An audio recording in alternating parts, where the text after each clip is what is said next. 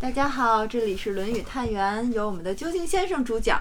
今天的两个嘉宾是竹子和十一。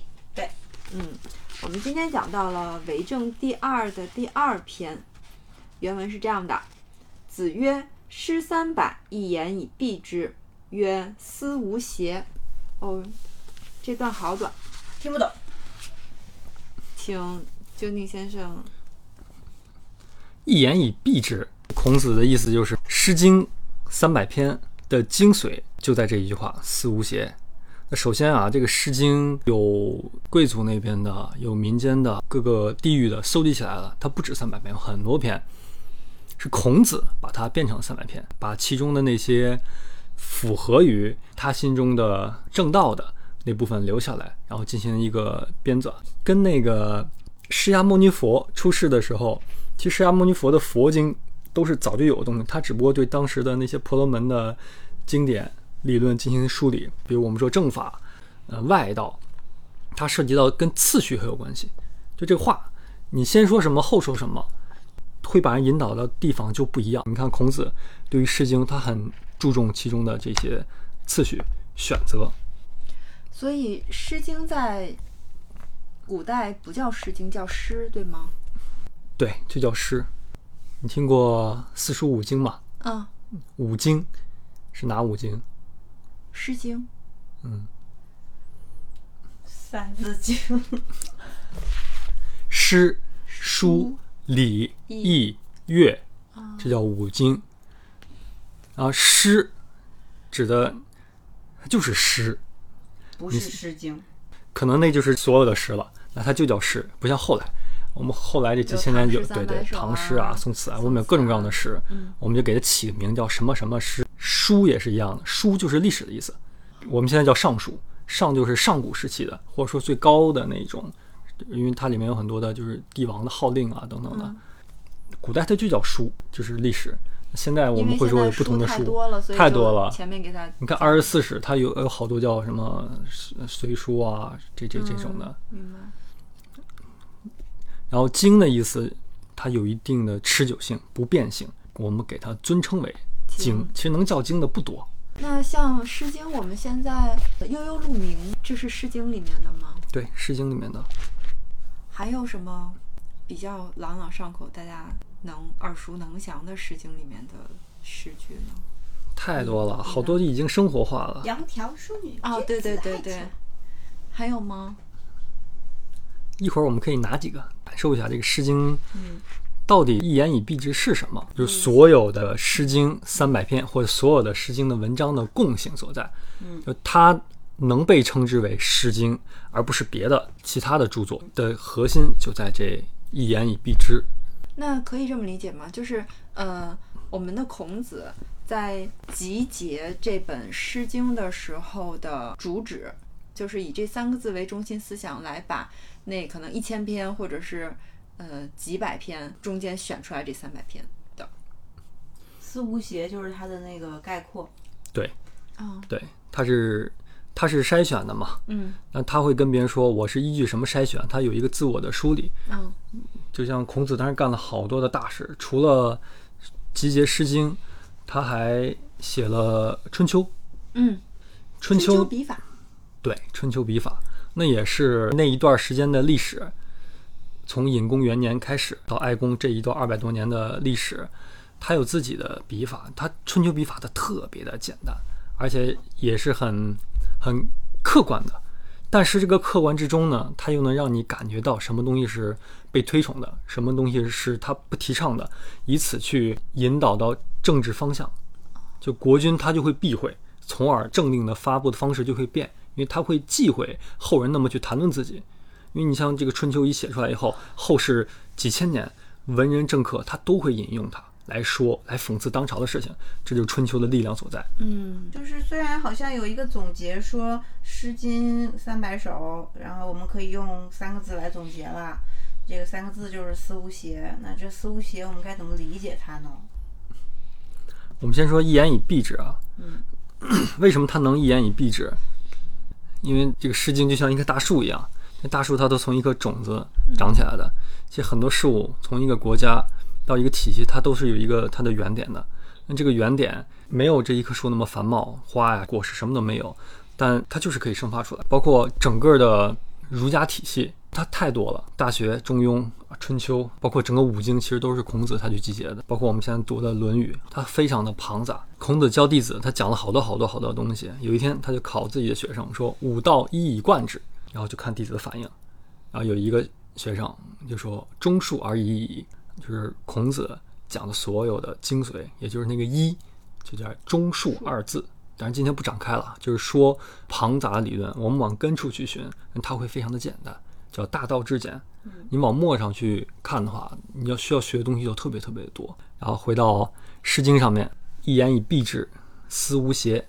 思呢是语气词，就相当于我们的祈语啊。其实关键在无邪二字。哦，我刚才想问这个思是什么意思？想的意思吗？思是语气词啊啊，一个祈语词，为了强调无邪，邪它对的是正，嗯，所以意思就是正。正。那什么叫正？可以去《诗经》里面读两篇，就能感觉到一种正气所在。死生契阔，与子成说，执子之手，与子偕老。每一句诗呢，都是来自于一个具体的生活场景，比如这一个啊。它就是一个要上阵之前的士兵，跟另外的自己一个好朋友说“死生契阔”，意思就是可能你活了，我死了，咱俩永远见不到了。与子成说，就我先跟你承诺，执子之手，与子偕老，就是我要跟你一起抓着你的手，一直到老。意思就是说，我要跟你一起活下来，我们一定能活下来，就传递这么一个信念，我们一定能一起回到家。举手。士兵跟自己的朋友说，还是女朋友？战友。哦，所以这一句话其实并不是在讲感情，是在讲感情，不是在讲爱情。对，《诗经》的魅力就在这里，它讲述的场景，它就是一个白描，比如它就描述了一朵花儿，一个一个小动物，或者现在一个场景。但这个场景，因为它是白描，它没有加后天的那些染着，就是你可以在很多场景都用它。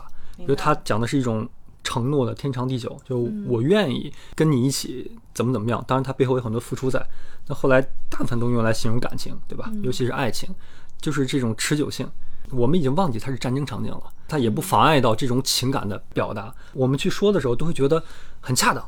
这个话里面它就有那种律动，有那种精髓在里面。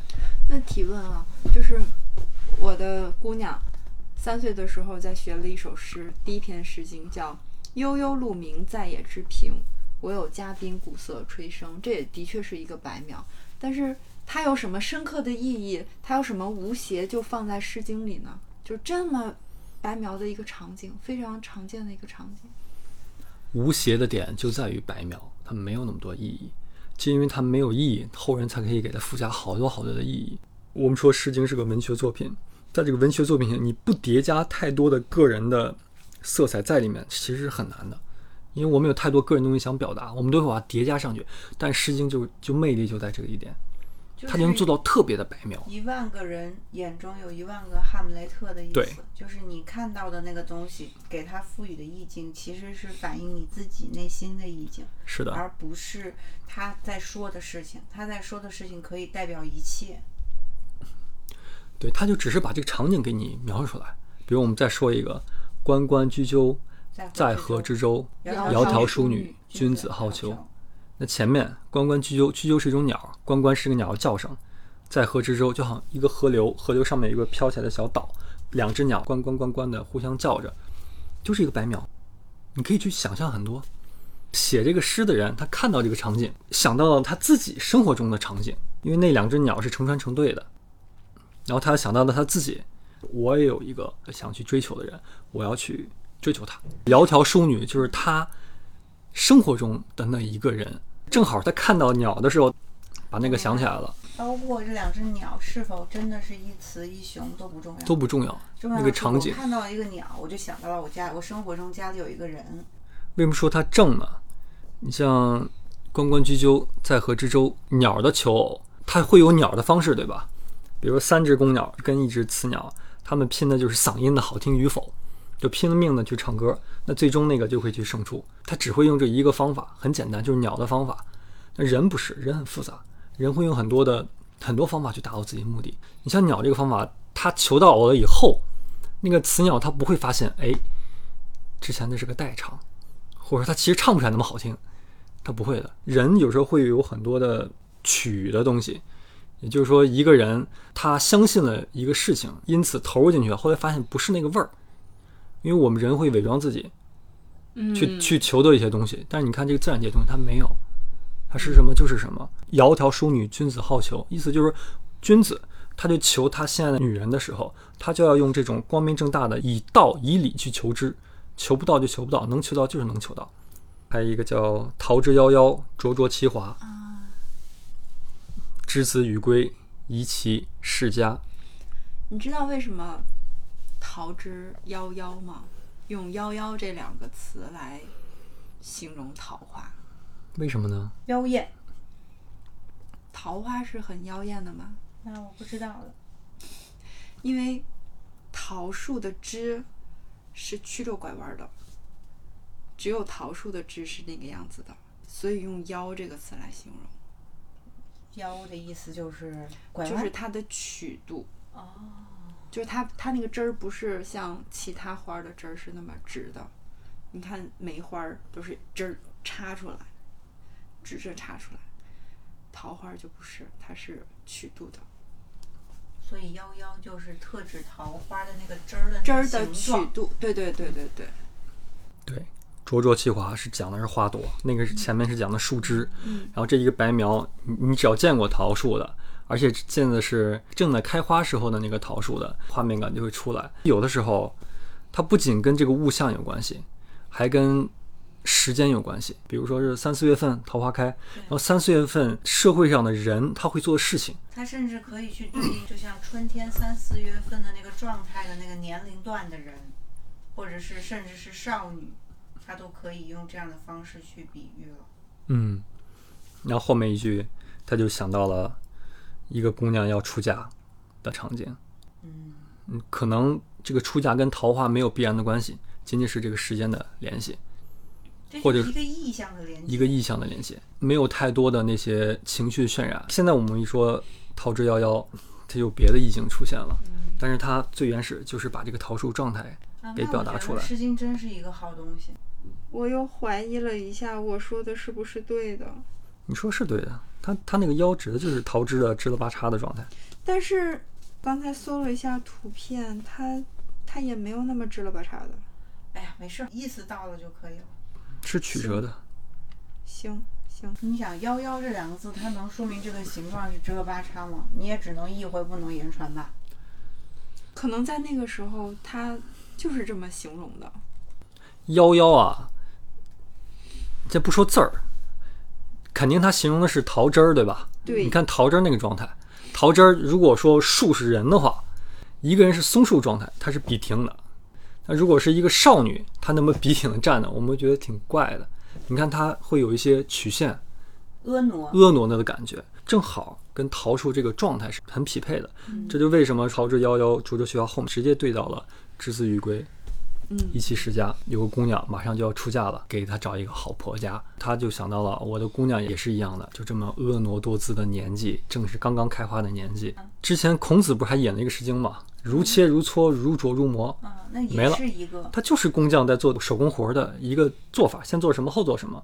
但现在你就可以可以用在很多地方，你可以叠加很多东西。所以《诗经》无邪，它就在白描上面。嗯没有太多的后天情感的添加。包括他看到这个物象，他联想到他生活中的一个场景。你看这里面有好多是从自然到人文，对吧？但即便是这个人文，它都是跟自然去连上的，有关系的，它都是有时宜的。桃树它盛开的季节，那想到了一个刚刚到了婚嫁年龄的少女，她是这么去联想的。有点像，就是那种回出本源的感觉，就是他在描述的东西，就是那个东西的现象本身，但是这个现象它没有叠加，它只是那个画面那个东西。至于怎么想是，就是你去怎么去理解它，其实就给这个本源染污了，就是染色了。其实它原原本的那个样子就是最清净的样子，有点那个意思。有点像我们的水墨画，就是中国的水墨画，它不像西方的油画画有，呃，对，像西方的油画也好，他们的壁画也好，是完全的不一样的一种。好，我们记得这个无邪这一点，它不仅在诗里面，在很多里面都有它的魅力所在。朴素，返璞归真，就好像我们吃饭的时候，你需要让心静下来，你才能品味到这个食材的本味，它是很美的，因为它是本来该有的样子。叠加呢，比如你要做一个食物一样，有很多添加剂，那你得在食材的基础之上去做。你如果想把一个味儿变成另外一个味儿，你需要添加东西就特别的多。质朴的东西所在的时候，你它的用处就会特别的多。但是现在有时候我们太在乎那个用途了，那个质朴的东西反而不太关注它。因为其实我们生活能看到的很多的东西，可以基本上都不是它的质朴的那部分，我们都是被做过多少层以后的一个成品的样子。啊，《湿巾》啊，尤其是传统文化很多的有魅力的部分，比如《春秋》啊，它都有这种质朴气在里面，也有无邪之气在里面。比如回头你可以翻一翻《春秋》里面，就觉得读不出什么味道。它就是大白话，就是就好像就像记流水账似的，尹公哪年哪个国君继位了，哪年他去哪个地方干什么事儿了，就是这个事情。然后你看注解才知道，哇，太精彩了！就这个白描的魅力，你必须得是这个食材，你吃不出什么味儿，你后天一做才发现，哦，太好吃了，就这个感觉。所以它特别容易被人忽视掉。是这个，我觉得也很有意思。但是食材本身应该是，最宝贵的，而且是它的质量很好的一个原材料，嗯，对吧？就像它可能是一块璞玉，只是还没有雕琢，还没有搓磨。当它被呃切 磋，当它被切磋了之后，它才能变成这个灼灼如华的样子。那如果是一块普通的石头，就算怎么切怎么搓，是不是也没有办法？对，这也是为什么孔子当时要选出诗三百，他要先把一堆石头里选出来那些真的里面都有玉玉瓤的，那我们后世才因此而受益了。是，谢谢孔子。谢谢孔子。好，那今天就到这里吧。嗯好嘞，好，谢谢老师。嗯，谢谢大家。嗯